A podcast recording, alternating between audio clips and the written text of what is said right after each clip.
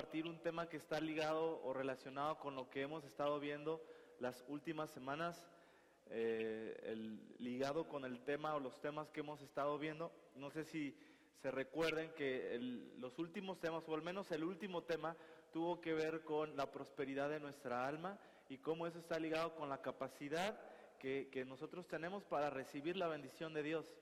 El último tema antes, o uno antes de ese, había sido Caleb y, todo el tema de conquistar, ¿verdad? Un conquistador con corazón de siervo, ¿verdad? Eh, y, como una extensión de todo esto, Dios me, me, había estado hablando mucho acerca de un tema que creo que está ligado totalmente, porque hablando de conquistar y hablando de prosperar y avanzar, yo creo que la vida, no creo, la Biblia lo dice, que la senda del justo es como la luz de la, de la aurora, ¿verdad? Que al principio del día empieza chiquita, es una lucecita, pero así como va avanzando el día, va creciendo esa luz hasta que el día es perfecto. Y la vida del creyente es en avance, es en crecer, crecer, crecer, crecer. Si tú no creces, no te estancas, decreces, así es normalmente como sucede. Entonces, aunque a pesar de que enfrentamos desafíos y problemas en la vida, eso no significa que entonces tengamos la oportunidad de seguir creciendo. De hecho, normalmente, a la medida que tú creces, los problemas se hacen más complejos, porque eh, es por niveles, ¿verdad? Entonces, Dios va poniendo pruebas en las cuales nosotros vamos avanzando, ¿verdad? Porque las pruebas de Dios no son para reprobarlas, sino Dios nos quiere ascender, Dios nos quiere promover, pero Dios pone pruebas para entonces nosotros avanzar, madurar, crecer. Y yo quisiera hacer una pregunta el día de hoy, en esta mañana, a todos nosotros, ¿cuántos aquí queremos crecer? Muy bien, entonces es para, para nosotros esa palabra. Muy bien, entonces, como extensión del último tema, ¿se acuerdan que nuestro pastor decía que las áreas de nuestra alma son aquellos estanques que nosotros estamos cavando y, que en la medida que nosotros cavemos más estanques, ¿sí? que más áreas de nuestra alma progresen, maduren y crecen y crezcan, entonces más capacidad tendremos nosotros de recibir la bendición de Dios. No podemos creer o pensar que la bendición, la bendición de Dios llegará, pero si nosotros no tenemos esa capacidad de retención, entonces nosotros vamos a perder todo aquello y se va a fluir. Y esa es la razón por la cual muchos tienen etapas, momentos de su vida, experiencias donde fue muy, muy, muy fuerte aquello que Dios depositó sobre nosotros y después áreas o momentos o tiempos donde fuimos de caída, porque no tuvimos la capacidad de retener aquello. Y las, las tres áreas que componen nuestra alma son nuestros pensamientos, nuestras emociones y nuestra voluntad. Y el día de hoy yo quisiera enfocarme a hablar acerca de la voluntad, ¿sí?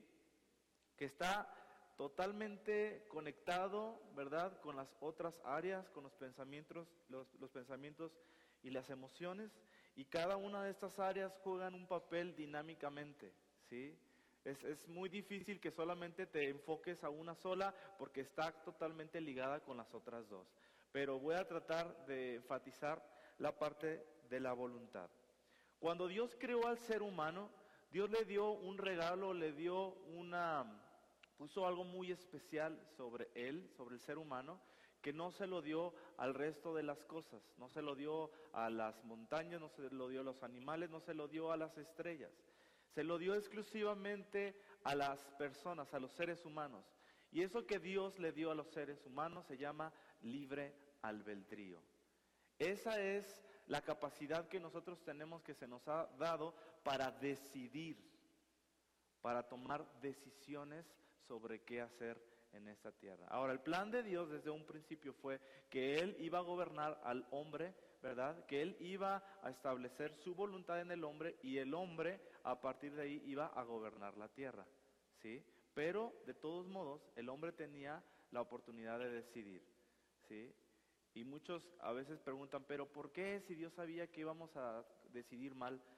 Bueno, porque necesitamos, necesitaríamos profundizar más en el corazón de Dios y en su amor, ¿verdad? Porque todo amor verdadero es probado. No hay amor verdadero si tú no decides por esa persona, ¿verdad? Y Dios quería que voluntariamente nosotros decidiéramos por Él. Y esa fue la razón que Él nos otorgó ese, ese derecho, ¿verdad? Entonces Dios nos da el libre albedrío y sin embargo, tú y yo conocemos la historia, ¿verdad? El señor Adán y la señora Eva fallaron, pero yo creo que si hubiera sido Heriberto en lugar de Adán, de igual manera hubiera sucedido lo mismo, ¿verdad?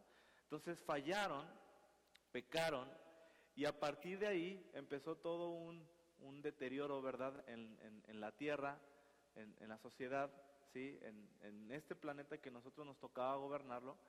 Y fue impresionante que a través de ese suceso, el, pecado que, entró en la tierra, entonces la voluntad del hombre se fue, fue afectada gravemente. ¿sí? si, si, tú eh, ves el avance desde Adán y Eva hasta los tiempos de Noé. Dice la Biblia que el continuo pensamiento, dice el designio de los pensamientos del corazón del hombre era de continuo el mal. O sea, no había un solo, dice solamente el mal. O sea, no había un solo pensamiento, no había alguna acción que viniera de un, de un pensamiento bueno. No había absolutamente ni una pizca de algo bueno en el corazón del hombre, todo lo que brotaba de su corazón, todos los designios de sus pensamientos en su corazón era de continuo, sola y exclusivamente el mal. Y es cuando Dios decide traer el diluvio, porque el hombre se había habituado a hacer el mal. ¿sí? O sea, era una conducta que salía en automático del hombre, no lo pensaba y ya estaba haciendo el mal ya estaba pecando, ya estaba equivocándose en sus acciones porque era algo que ya estaba habituados a hacerlo. E, es, algo como que en automático, como manejar tú, ¿verdad? Estándar. De igual manera el hombre estaba habituado a hacer con esa facilidad el mal. Entonces la Biblia explica y enseña, de hecho Jesús lo dijo en uno de los evangelios, en, en Juan 8:34, él dijo esto, el que hace el pecado es esclavo del pecado. Todos los seres humanos, a través de este evento del pecado, fuimos o nacimos en, esta tendencia a hacer lo malo. Tú y yo, todos nosotros, estábamos habituados a hacer el mal desde nuestro nacimiento. Ay, no, eso, eso no es cierto. Mira, hay un ejemplo muy sencillo. Si tú pones a dos niños ¿verdad? Un solo juguete, el mismo juguete que le gusta a los dos niños. Así bonitos los niños, preciosos, hermosos, adorables, ¿verdad? Y tú pones un arma ahí, ¿verdad? Uno de los dos va a matar al otro por agarrar ese juguete. Bueno, no, no, no seamos tan drásticos, pero al menos sí le va a poner una. Si todos se quedaron así de... No, mi hijo no, ¿verdad? Bueno, la realidad es que sí, pero vamos siendo por lo menos habrá guerra ahí. Porque el, humano desde su nacimiento es egoísta. E, está esta maldad en el corazón del hombre. Y tú y yo nacimos así. No importa que hayas nacido aquí en el mismo púlpito, ¿verdad? En la plataforma. No importa eso. Todos nacimos con esta tendencia de hacer lo malo. Y la Biblia dice que si tú haces lo malo te vuelves esclavo de aquello. Porque eso, el pecado, determina lo que tú vas a hacer, hacia dónde se va a inclinar tu voluntad. En primera de Juan capítulo 3, versículos 7 al 8, la escritura dice, dice, no se engañen, el justo hace justicia, pero los hijos del diablo practican el pecado. Tú y yo éramos practicantes del pecado. Tú y yo éramos como un Roger uh, Federer, ¿verdad? Del pecado, como un Rafael Nadal del pecado. Éramos unos maestros del pecado. Es decir, que tú simplemente eras gobernado por ello, tu cuerpo estaba habituado a hacer el mal, tus pensamientos estaban equivocados. Y en el mejor de los casos, cuando tú hiciste o se vislumbró un acto de bondad en ti, quizá la motivación estaba chueca, o sea que al final de cuentas no fue totalmente bueno ese acto. Porque de acuerdo a la escritura, cualquier persona que no se ha convertido a Jesús, cualquier persona que no ha dejado que Jesús venga a reinar sobre su corazón y sobre, y sobre su vida, es esclavo del pecado. Está habituado a hacer el mal y son y éramos hijos del diablo. Eso suena muy fuerte, pero es lo que la Biblia dice. Y lo, lo más grueso es que nuestra voluntad estaba incapacitada de hacer una pizca de bien. No había posibilidad, no había forma. Hay mucha gente que moralmente podríamos decir que es buena porque no hace mal a nadie, ¿verdad? Esa típica frase. Pero la realidad de las cosas es que la Biblia dice otra cosa muy diferente. Y no hay forma, de verdad, no hay forma de que tú siquiera tengas algún tipo de contacto con Dios. No existe tal posibilidad. Si tú no te has convertido, tu corazón y tu voluntad está bloqueada, está eh, anulada completamente para hacer el bien. No hay forma, por ningún lado. Y hay veces, hay veces que nosotros creemos que, bueno, hay gente tan buena que solamente le falta ser cristiana, ¿verdad? Eso no es real. No, no hay tal cosa. Y la misericordia de Dios nos alcanzó, ¿sí? Y, solamente por su misericordia, ¿verdad? Pero esa es la realidad de las cosas. Entonces teníamos una voluntad totalmente bloqueada, ¿sí? Y solo los hijos de Dios son los únicos que tienen la posibilidad de decidir no pecar. No que no pequen, pero tienen la posibilidad de decidir no pecar. Todos los demás están esclavos. Su voluntad está esclavizada y es, esa es la razón por la cual por más que tú le prediques a un esqueleto, ¿verdad? A alguien que no ha, no ha creído en Jesús, no se ha convertido, es que no va a poder. Y a veces tú le quieres enseñar acerca de, que digo, está bien en cierta forma de su matrimonio y cómo educar a sus hijos y cómo si aplica ciertos principios le va a ir bien en su trabajo, etcétera, pero su voluntad está anulada, no va a poder él. Lo primero que él necesita es creer en el evangelio. Y a veces que eso no es muy claro en nuestra mente. Entonces, nosotros al, fíjense qué curioso, esto es bien importante porque al nosotros darnos cuenta de cómo opera este, plan, este mundo. La estructura me refiero a los valores, a, las formas en automático como reaccionan las personas, ¿verdad? Es que eh, en 1 Juan 2.16 dice que el, el amor, dice, no, no amen al mundo, porque el amor al mundo es la vanidad de los ojos, ¿sí? Es, es el, el deseo insaciable, ¿verdad? De querer más, es, es cosas que tienen que ver con una voluntad movida o, separada para un deseo de aquí de lo terrenal. O sea, el, el, apetito de una persona que no se ha convertido es constantemente a lo terrenal, a lo que no tiene valor y a lo malo. Y hay veces que como creyentes podemos encontrarnos, siendo creyentes, deseando lo mismo que antes. Y la conversión verdadera es cuando yo dejo de aspirar o de buscar las cosas que yo buscaba antes.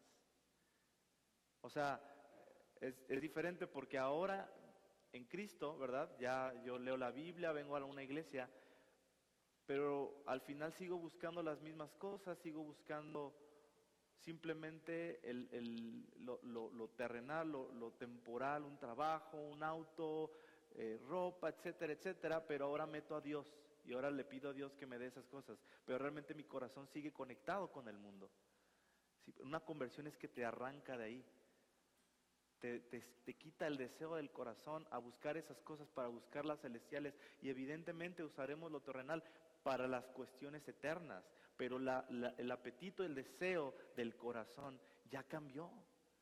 Ya tus deseos son santos, son puros. Ya tus deseos son de agradar a Dios. Eso es lo que mueve a tu corazón. ¿sí? Entonces, esa es la forma en como el mundo está operando. Y, su voluntad es inclinada hacia ello. Y por más que ellos se esfuercen, no podrán. No podrán. Sin embargo, cuando tú y yo nos convertimos, vamos a leer Romanos 6, capítulo, capítulo 6, versículo, versículo 22. Romanos 6, versículo 22. Dice así, mas ahora que habéis sido libertados del pecado y hechos siervos de Dios, tenéis por vuestro fruto la santificación y como fin la vida eterna. El resultado de haber sido liberados del pecado es que ahora nosotros somos esclavos de la justicia y el resultado es que mi voluntad se empieza a inclinar hacia aquello que es correcto, a lo que es santo, a lo que es puro. Empieza a haber una redefinición de hacia dónde yo inclino mis acciones, hacia dónde yo inclino mis emociones, ¿verdad? Antes yo me dejaba llevar por mis emociones. Antes mis emociones me decían que yo explotara y yo explotaba y gritaba y pegaba y golpeaba. Ahora no. Ahora nosotros somos siervos de la justicia, o sea, nos sometemos a lo que es bueno, lo que es correcto. Ahora nosotros tenemos la oportunidad de detenernos, detenernos ante una emoción, ante una presión, ante lo que sea, y nosotros decir, a ver, ¿esto es bueno? ¿Esto le agrada a Dios? ¿Sí o no? Y entonces hacer lo correcto. Esa es la libertad que dice aquí en la escritura, la libertad de que tú ya no eres gobernado por tus emociones y que te dejas llevar por la corriente, ¿verdad? Sino que tú te detienes y ahora tienes la capacidad de entender lo que es bueno y de tomar decisiones conforme a lo que es santo. Esa es la libertad de la cual Dios nos ha dado, la que dice aquí en la escritura. Y a, nosotros ser introducidos a ellos, nosotros, ¿verdad? Que estuvimos acostumbrados, y esta es la parte donde empieza a ser eh, interesante, porque yo al menos, yo me convertí a los 21 años, pero durante 21 años yo estuve acostumbrado a hacer las cosas mal. Yo pensé de una manera incorrecta, yo adopté conceptos incorrectos y yo practiqué cosas incorrectas. 21 años practicando eso. Ahora, ¿cuántos de aquí han practicado algún deporte o algo por más de 5 o 6 años? ¿Todos los demás no han practicado nada? ¿Van al día? Yo creo que todos al menos saben que cuando tú practicas algo después de mucho tiempo se hace un hábito. Entonces yo tenía hábitos malos. Entonces yo vengo a Cristo, gloria a Dios, mi espíritu queda sellado, yo eh, he sido marcado para vida eterna, pero empieza un proceso de restauración de mi alma, hablando específicamente de mi voluntad, donde yo empiezo a cambiar hábitos, acciones, por hábitos y acciones correctas. Este es un proceso donde se va a demandar de mi esfuerzo. Esto no es algo que Dios va a venir y ¡pum! Hubo varias cosas que sucedieron así, instantáneamente. Pero hay otras que van a requerir de un esfuerzo, de una colaboración con Dios, de que yo mueva mi voluntad. ¿sí? Y eso eh, empieza cuando tú y yo creemos, pero se desarrolla. Y muchos creyentes que no quieren se estancan y se quedan ahí. Pero eso es algo que se tiene que desarrollar. Entonces al, convertirnos, nuestra alma se activa, es decir, tiene ahora la capacidad de decidir, de no, esto no voy por acá, aunque mis emociones y todo lo que tenga en mi interior me esté diciendo que haga aquello, pero no lo voy a hacer. No estábamos acostumbrados, yo tenía 21 años, no sé cuántos tenías tú, pero imagínate, si fue a una edad avanzada, estuviste bien acostumbrado a hacer las cosas mal. ¿Sí? Y no, no es, no es, no es justificación, no es como que digas, no, pues lo, en mi caso está más difícil, yo tengo, no, simplemente la tienes más difícil, pero el, el desafío es el mismo. Tienes que empezar a redefinir tu cosmovisión y tu forma de vivir, tu conducta, ¿sí? Ahora vamos a ir a Romanos capítulo 7, ahí estábamos en Romanos 6, ahora vamos a ir al 7. Y mientras ustedes van a, ese pasaje, yo quisiera eh, decirte que todos nosotros venimos con áreas débiles. Todos nosotros tenemos áreas débiles. Todos tenemos áreas con las que este, batallamos más. ¿sí? A lo mejor mi área débil para ti es un área fuerte, pero a lo mejor tu área débil para mí es un área fuerte. Y todos estamos en ese proceso, ¿sí? Pero es importante que tú y yo lo reconozcamos. Porque hay muchos que no quieren reconocer sus áreas, sus, áreas flacas, ¿verdad? No quieren, no quieren, no quieren reconocer, no, que nadie vea, ¿verdad? Y ponemos caretas y sí, todo va bien y lo que sea, pero mientras tú no resuelvas ese conflicto, y en el, en el versículo, a partir del versículo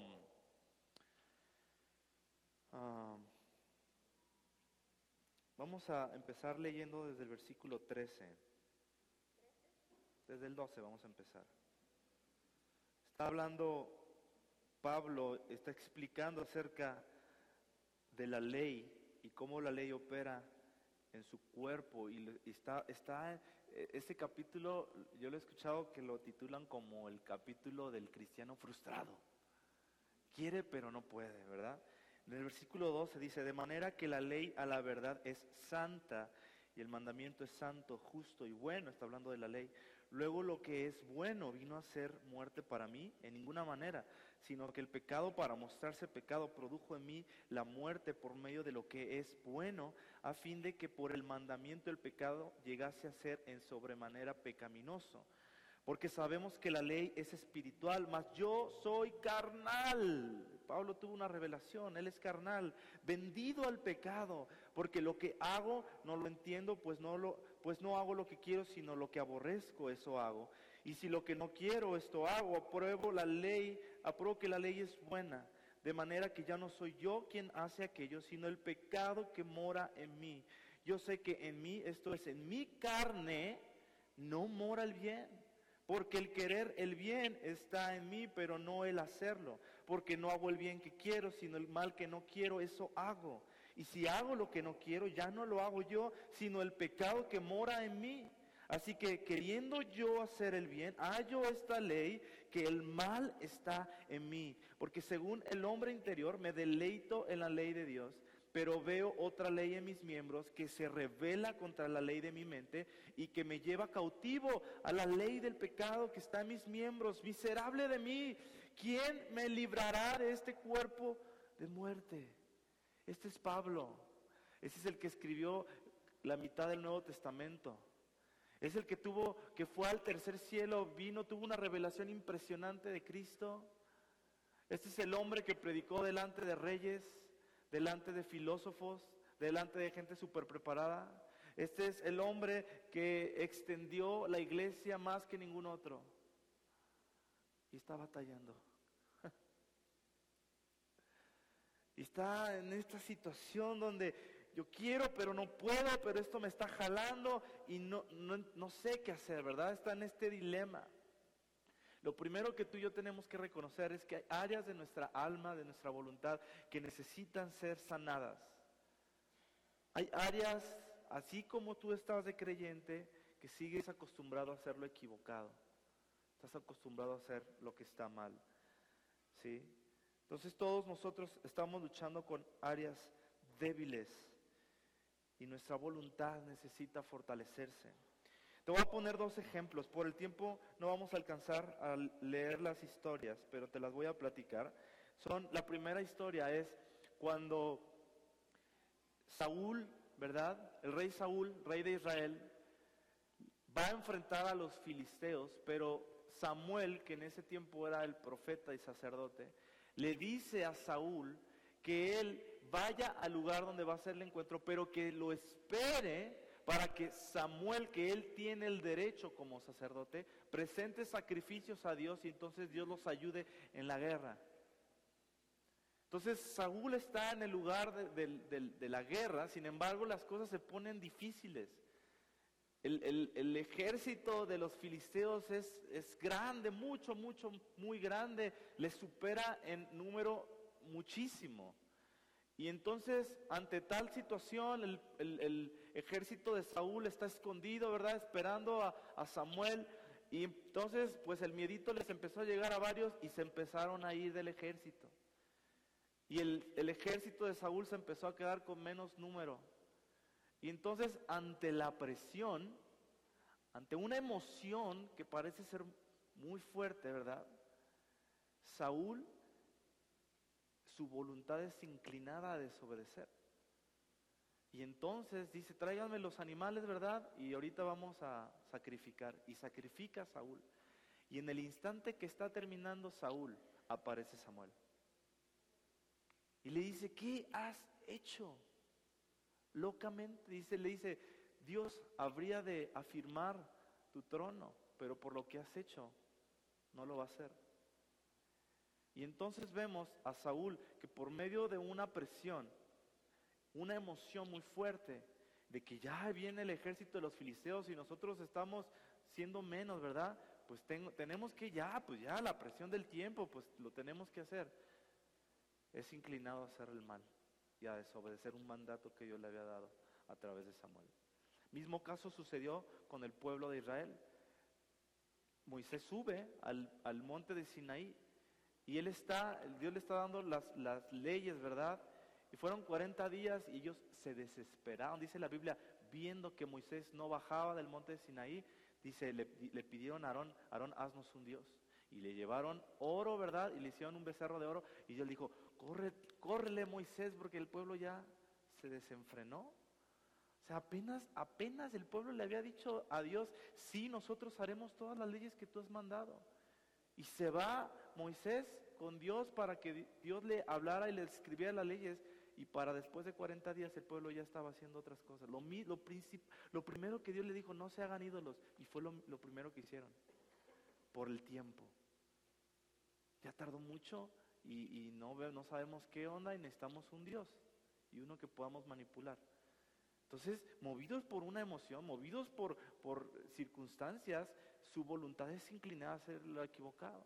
Nuevamente Saúl, Dios le dice, le había dicho al pueblo de Israel después de que Moisés le entrega el, el mando a Josué y le dice, guerra perpetua contra Amalek, los van a destruir, porque ellos los atacaron a ustedes cuando ustedes iban en el desierto y los atacaron por atrás y atacaron a los débiles, guerra contra ellos, los, tienen, que deshacer ese pueblo.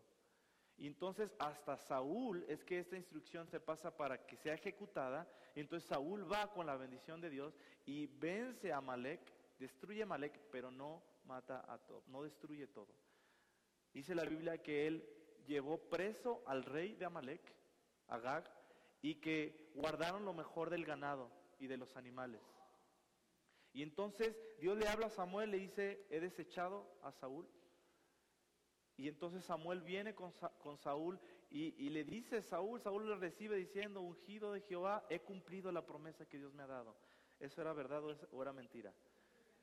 Saúl tuvo muchos problemas con su alma, con sus emociones. A veces andaba muy alegre, de repente estaba en la depre, ¿verdad? Y era una cuestión así, y su voluntad era afectada por todas sus emociones, porque sus emociones lo gobernaban. Y entonces Samuel le dice, a ver, espérame, es que tus palabras no las puedo oír porque hay un sonido de ovejas que no me deja escuchar, ¿verdad? ¿Qué es ese, esos animales que están ah, este, haciendo ruido? Y entonces empieza a justificarse. Y se me hace muy grueso porque Samuel le dice, aunque tú eras poco o eras, eh, tenías, tenías en poca estima a tus propios ojos tu propia vida, Dios te puso como rey y tú no lo estimaste, no le diste gran estima a eso. Y se me hizo muy interesante eso porque, porque esto está muy, les decía, está muy ligado con, otra, con nuestras emociones y con nuestros pensamientos. Y Saúl tenía un concepto bajo acerca de sí mismo. Y siempre que tú tengas un concepto equivocado acerca de tu imagen, ¿sí? por raíces de rechazo y otras cosas, entonces tu alma también se va a ver afectada. Y otra vez vuelve a decir lo mismo Saúl, por la presión del pueblo, yo me había presionado por el pueblo, tuve que eh, tomar lo mejor para llevarlo. Y fíjense, fíjense cómo uno empieza a argumentar y a justificar, para sacrificar para tu Dios, le dijo Saúl a Samuel. A justificando y argumentando su desobediencia. Entonces, vemos un caso de un hombre que era débil en su voluntad. Tenía áreas flacas, así como quizás tú y yo tenemos áreas flacas donde Dios nos ha dicho que hagamos algo y tú sabes qué es lo correcto y no lo haces. O estás haciendo algo que tú sabes que no lo debes de hacer y lo sigues haciendo. ¿Y eso qué significa? Que entonces como ya no lo puedo hacer porque soy débil, entonces me voy a resignar. No, Señor. Tenemos nosotros que activar nuestra voluntad. Tenemos que esforzarnos y avanzar en esta área de nuestra alma porque, repito, eso está ligado con lo que el pastor nos, nos dijo. Si tú y yo no trabajamos en esa área de nuestra alma, tú y yo estamos reduciendo nuestra capacidad de que Dios nos bendiga. Si tú le dices, no, eso yo no me quiero meter con esa área de mi vida. Yo eso ya lo dejé por la paz. Yo eso yo no lo puedo vencer. Yo eso ya, ya, yo soy así. Pues al, fin y al cabo del norte soy, ¿verdad? Entonces, que me quieran como soy, ¿verdad? Y puras de esas. Pero si tú no maduras en esa área de tu vida, tu capacidad va a reducirse. ¿Y cuántos aquí quieren prosperar? Entonces necesitamos activarnos en nuestra voluntad. Ahora, entonces, Pablo está en este dilema de que quiero pero no puedo y encuentra una ley, que es la ley del pecado en su carne. Las debilidades no están en, nuestro, en, la parte espiritual, espiritual nuestra, están en la parte de nuestra carne. Ahí reposan nuestras debilidades. Entonces, a la medida que tú le das más pie a todo lo que es tu carne, tus debilidades se van a engrandecer. Entonces, la guerra que, que, estamos enfrentando en nuestro interior es una guerra entre lo carnal y lo espiritual. ¿sí? Entonces, solo cuando yo me someto a Dios en obediencia es que puedo vencer mi tendencia a pecar. La ley del Espíritu en Cristo me libera de la ley de mi carne. Él dijo, se dio cuenta Pablo, es que yo estoy vendido al pecado en mi carne. Es que mi carne me entrega al pecado, por eso yo termino haciendo lo que no quiero. Y de repente él se encuentra y dice, miserable de mí, ¿quién me podrá sacar de este cuerpo de pecado? Y el capítulo 8 es cuando viene. Desde el último versículo del 7, pero en el capítulo 8, gracias doy a Cristo Jesús, Señor nuestro. ¿Sí? Porque a través de un sometimiento a Cristo Jesús, a través de que tú te sometes a lo espiritual, es que entonces tú tienes la capacidad de poder vencer lo carnal. Y lo carnal, si tú alimentas lo carnal, siempre serás llevado a sujeción de tu pecado, del pecado. E, esto es muy sencillo. Yo creo que cada uno de nosotros sabemos las cosas que le alimentan a nuestra carne. Pueden ser cosas que no son en sí mismas pecado, pero que están alimentando a tu carne. Todos hemos identificado aspectos así en nuestra vida. ¿Tú sabes qué cosas están alimentando a tu carne? Cosas que no son pecado, repito, no son malas, pero que están alimentando una, una naturaleza que Dios ya condenó. Tú podrías alimentar, ahí es la parte del alma, tú podrías alimentar a tu carne y entonces vas a hacerte esclavo de hábitos que por más que te esfuerces no lo vas a poder vencer. ¿Por qué? Porque lo estás queriendo vencer con tu carne. Y la carne es débil y la carne está vendida al pecado. Sencillo, ¿verdad? Ahora, difícil de ponerlo en práctica, pero es claro este, este concepto. ¿sí? Pero es hasta que yo me someto. No quiero hacer esto, pero esto es lo correcto, es mi voluntad, yo la meto aquí. Y entonces empiezas a obtener poder y a fortalecerte en el área que tú eres débil. Y hay muchas cosas que parece que no están conectadas. ¿sí?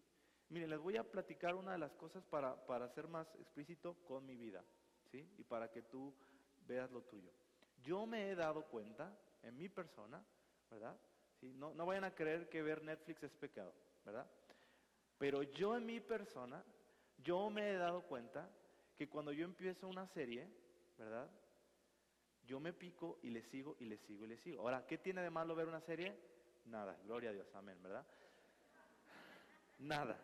No tiene Depende también de la serie que estás viendo, porque puedes estar metiendo a tu alma, a tus pensamientos y tus emociones cosas que están afectándolo. Pero bueno, vamos a decir que es una serie que no tiene nada de conflicto. Entonces, yo la empiezo a ver pero yo me he dado cuenta que cuando yo le dedico tiempo a eso, yo estoy alimentando a mi carne. Ahora, quizá tú no, quizá tú en esa área dices, no, yo tengo control sobre esto, yo sí. Entonces yo en esa parte yo tengo que ser cuidadoso y pongo un límite. Y no puedo, o sea, me, dicen que esta serie, que aquella, ¿verdad? Y todo, yo no puedo. Me conozco, ¿sí? Tengo límites. Porque si yo alimento eso, yo sé que eso va a alimentar otras luchas que yo pudiera tener a mi voluntad. Pero ¿qué tiene que ver? No seas radical, no seas religioso. ¿Qué tiene malo Netflix, verdad? ¿Qué tiene malo las series? Nada, pero estoy alimentando a mi carne. Y si yo quiero vencer áreas de mi voluntad, de mi alma, yo tengo que poner límites ahí. Esto te da un norte y una claridad en lo personal a ti, ¿sí? Cada quien se conoce.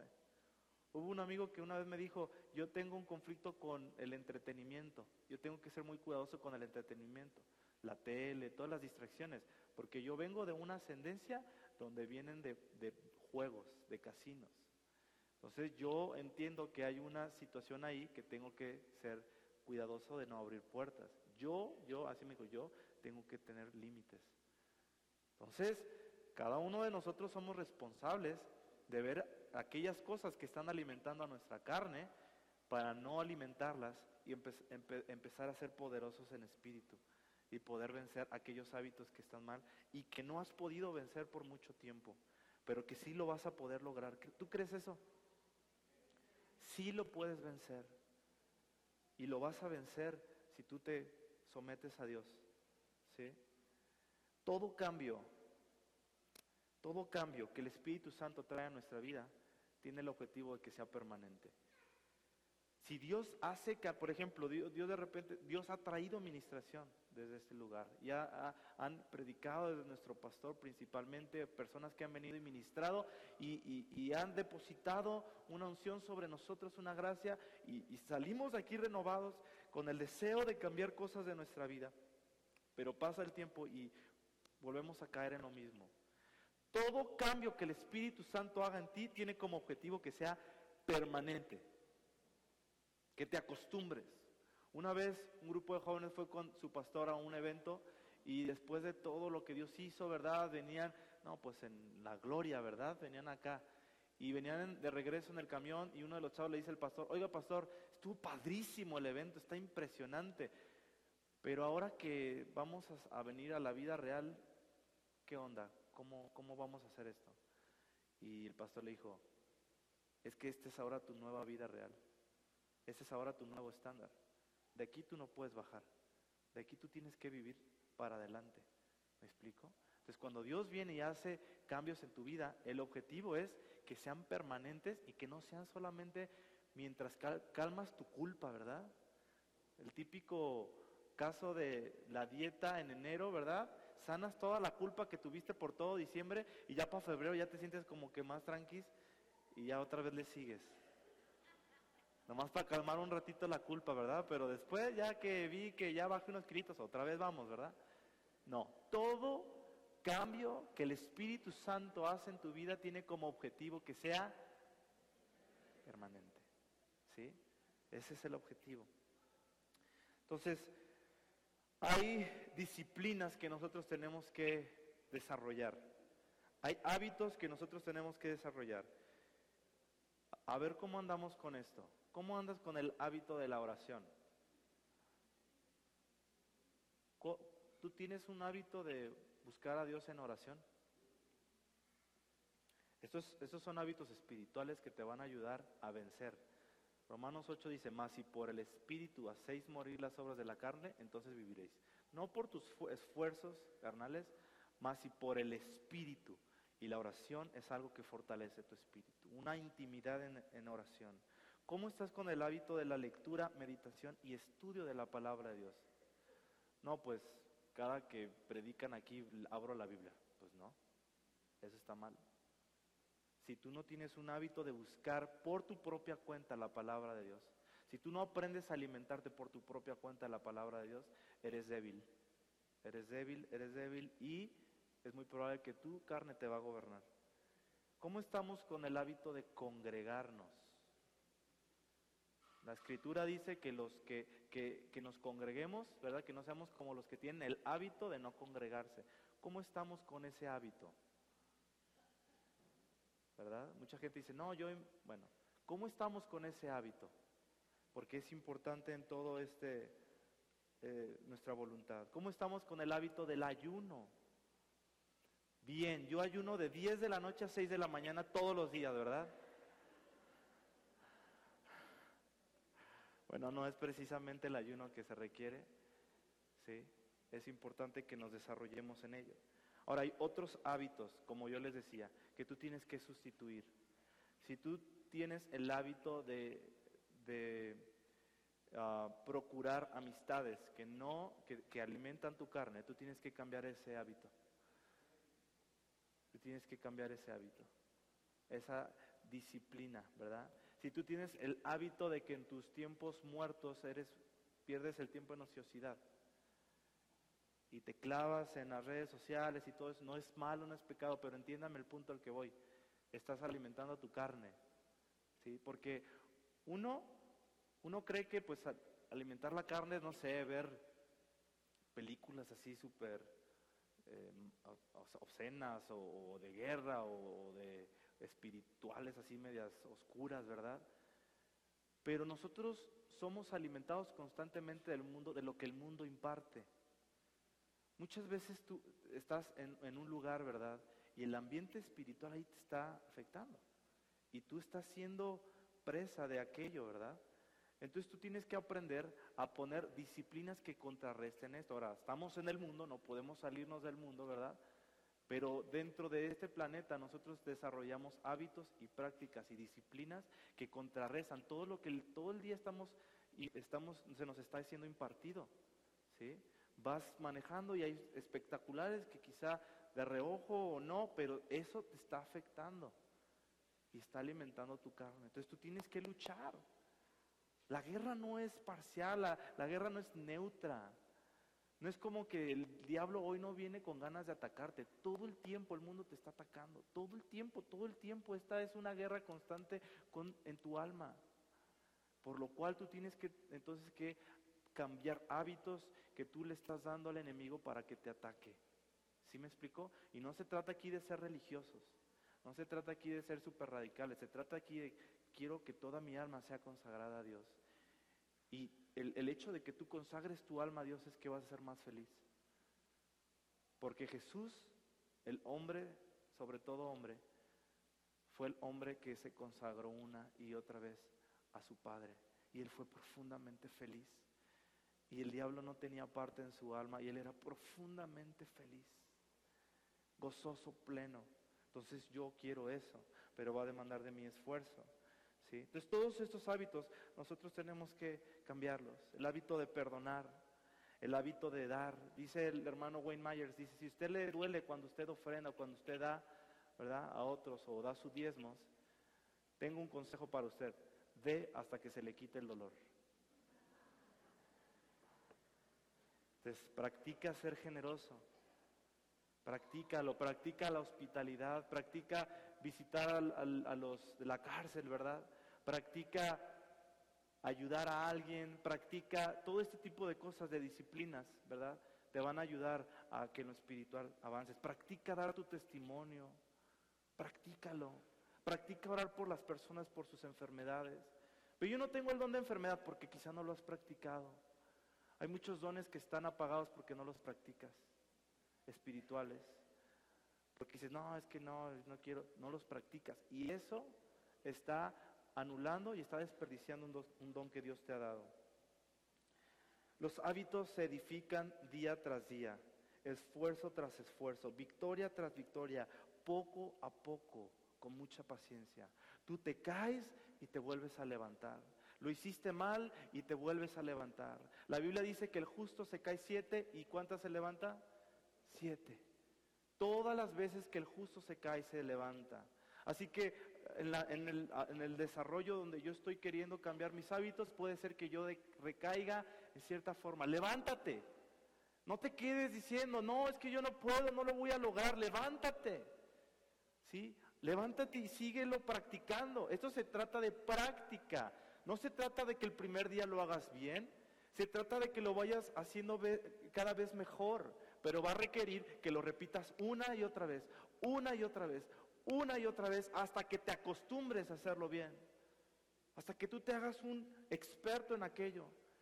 Muchos aquí son expertos en, sus trabajos porque le dedicaron tiempo en estarle y se equivocaron muchas veces, ¿sí o no? ¿Sí? El carpintero se dio muchas veces en los dedos, pero hubo una vez donde le agarró maña, ¿verdad? Y así cada uno de nosotros. Los profesionales, piensa en las, personas, dependiendo tu rama, las personas que tú conozcas como un profesional. Yo, a mí que me gusta mucho el fútbol y el deporte, pienso en los futbolistas, ¿verdad? O en los tenistas, que, que hoy en día vemos en la tele que hacen jugadas impresionantes. Y yo voy al estadio y digo, wow, qué, manera de jugar, qué bien se coordinan, qué habilidosos, qué... Pero ellos no empezaron así. En el mejor de los casos, alguien que pudo haber llegado a tener una virtud, él tuvo que practicar y tuvo que entrenar. Y digo más, hoy en nuestros tiempos que hace, hace otros años, ¿verdad? Cuando antes era más la virtud de la persona que la disciplina. Hoy más que nada, hoy la disciplina es lo que marca la regla en el deporte. Entonces alguien que tenía una virtud no pudo permanecer o no llegó al nivel de profesional solamente con eso, sino que tuvo que fortalecer su área débil. La parte que no le salía muy bien tuvo que practicarla, aunque tenía una virtud, aunque tenía áreas fuertes. Él tuvo que enfocarse en la parte débil para que llegara a la profesional. Si él no se hubiera enfocado en la parte débil, él nunca hubiera llegado a ser profesional. Y todos nosotros necesitamos fortalecernos en las áreas débiles. ¿Verdad? Un jugador de fútbol, para que sea completo, tiene que tener muchas cualidades, ¿verdad? Tiene que enfocarse en pegarle con las dos piernas, ¿verdad? En, cabecear, en saberse ubicar, etcétera. Y si no practica y si no eh, entrena en esas áreas débiles, no será un jugador completo, por lo tanto, no podrá quizá llegar, pero no sostenerse en, en profesional. Y la palabra completo en la Biblia tiene un significado muy especial. Significa perfecto, significa maduro. Entonces nosotros no podemos llegar a un nivel de profesional ¿sí? si no practicamos en nuestras áreas débiles. Yo quiero preguntar, ¿cuántos quieren ser profesionales en lo espiritual? ¿Quieren de verdad ser profesionales? ¿Sí? Entonces tenemos que enfocarnos en nuestras áreas flacas, en nuestras debilidades. Los profesionales no se hicieron de la noche a la mañana, entrenaron con constancia, perseveraron en la práctica de una disciplina que los llevó a perfeccionar sus habilidades. La perseverancia y constancia te convierte de un amateur a un profesional. Quizá ahorita eres un amateur en la oración, pero si tú practicas la oración te vas a convertir en un profesional y vas a ser un poderoso de la, de la oración. ¿sí? Y si hay otras cosas en las cuales tú eres débil y tú practicas y eres perseverante en aquello, lo que era en un principio una área débil se convertirá en una, en una área fuerte en ti en una fortaleza. Y no importa ahorita cómo veas, ¿verdad? La perspectiva que tengas acerca de esa área débil, yo te quiero animar a que entiendas que hay una posibilidad y, no tiene nada que ver con que no puedas, ¿eh? Aquí más bien tiene que ver con que quieres o no quieras. Porque si tú quieres y tú perseveras haciéndolo una y otra y otra y otra y otra y otra vez, aquella área débil se convertirá en algo fuerte y sólido en tu vida. Voy a terminar con esto.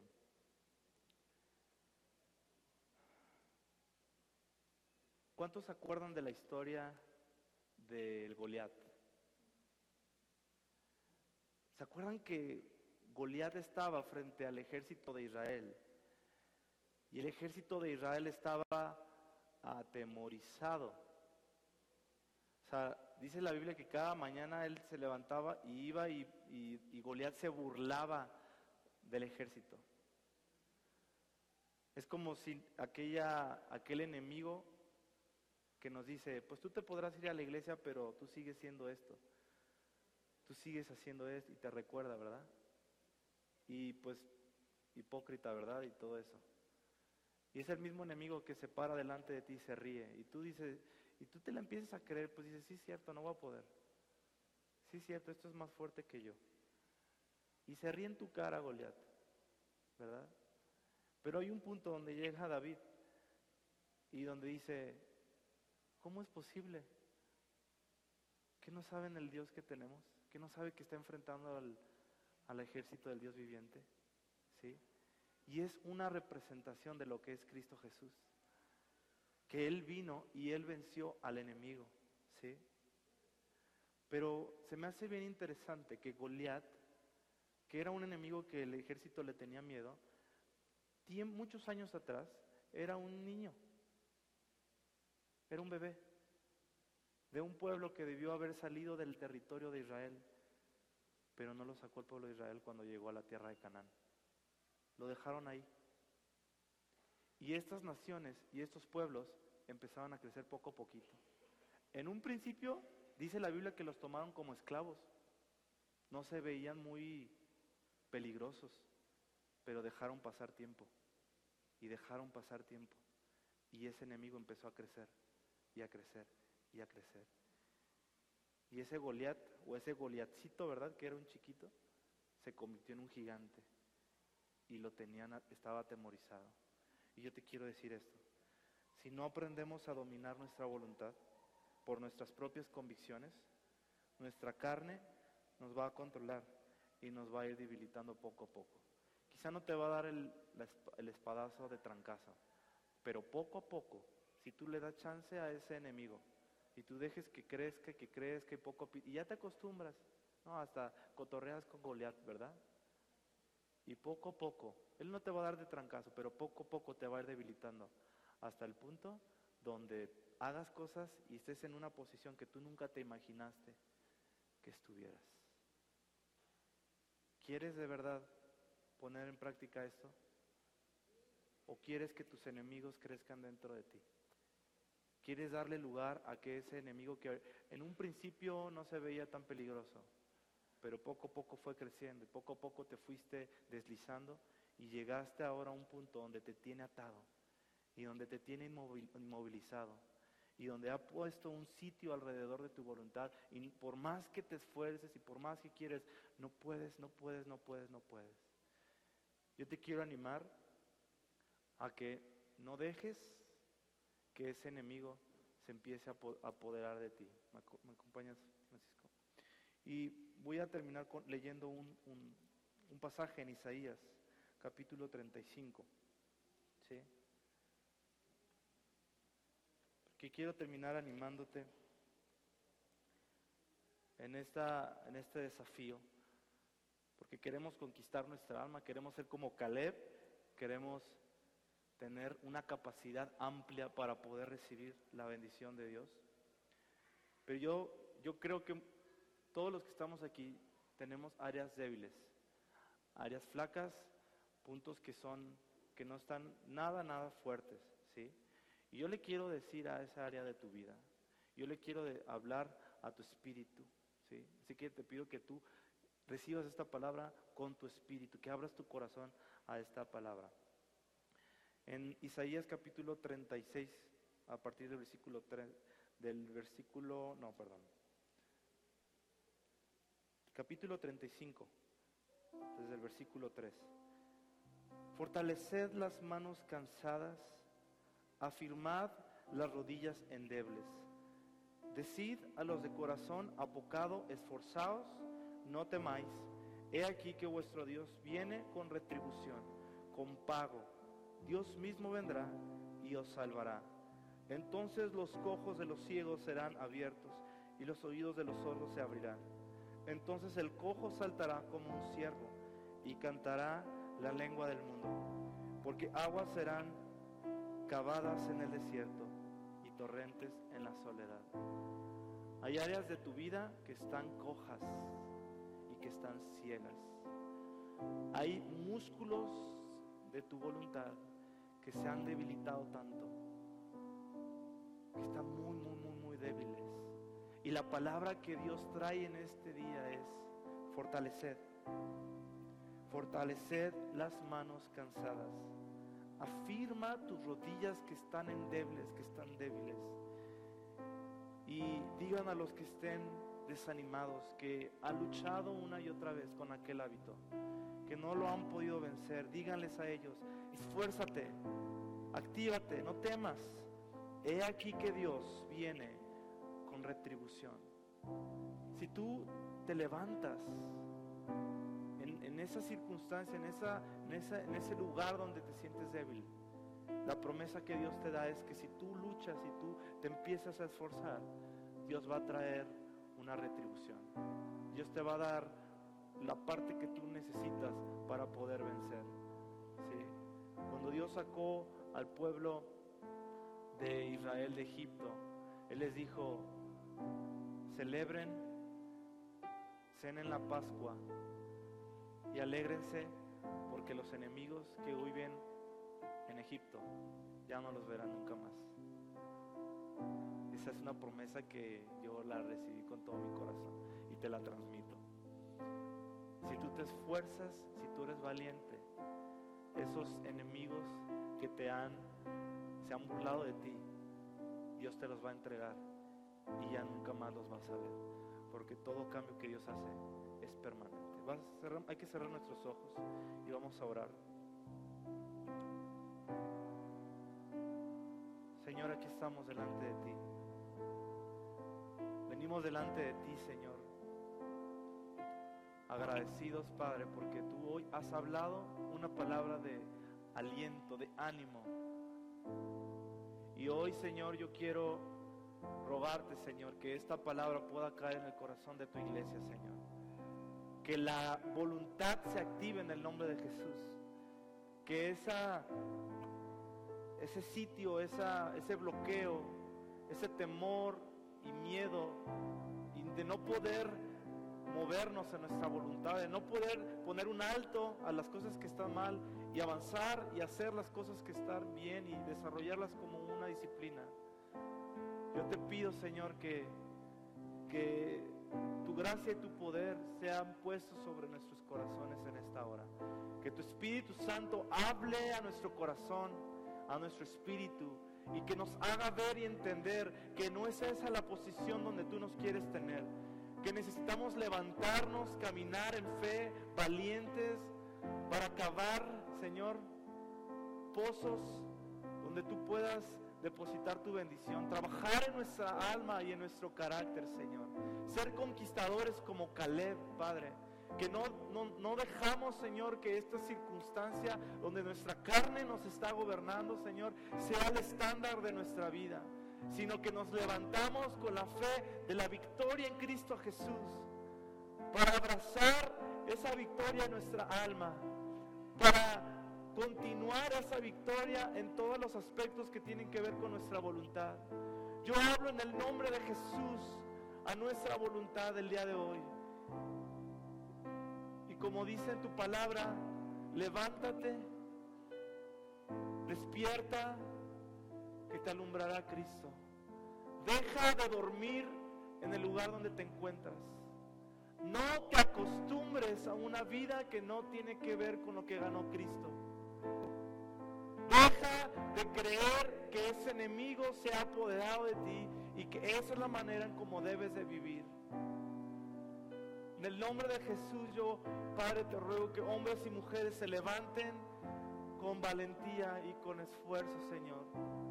Y que nuestra alma pueda ser sanada a nuestra voluntad. Que aprendamos a ser perseverantes, a desarrollar constancia y a levantarnos una y otra y otra y otra y otra vez. Hasta que aquello que nos estaba cautivando sea más bien cautivado y nosotros podamos ser libres de todos esos enemigos en nuestra alma. Padre, yo bendigo a tu iglesia, la envío con tu bendición y con tu poder, Señor, para que brillen para tu gloria, Señor, y que inicien o continúen las disciplinas que son necesarias para nuestra vida. Te bendecimos y te damos toda la gloria, Cristo Jesús. Amén, amén y amén. Vamos a dar un fuerte aplauso a Dios por su palabra.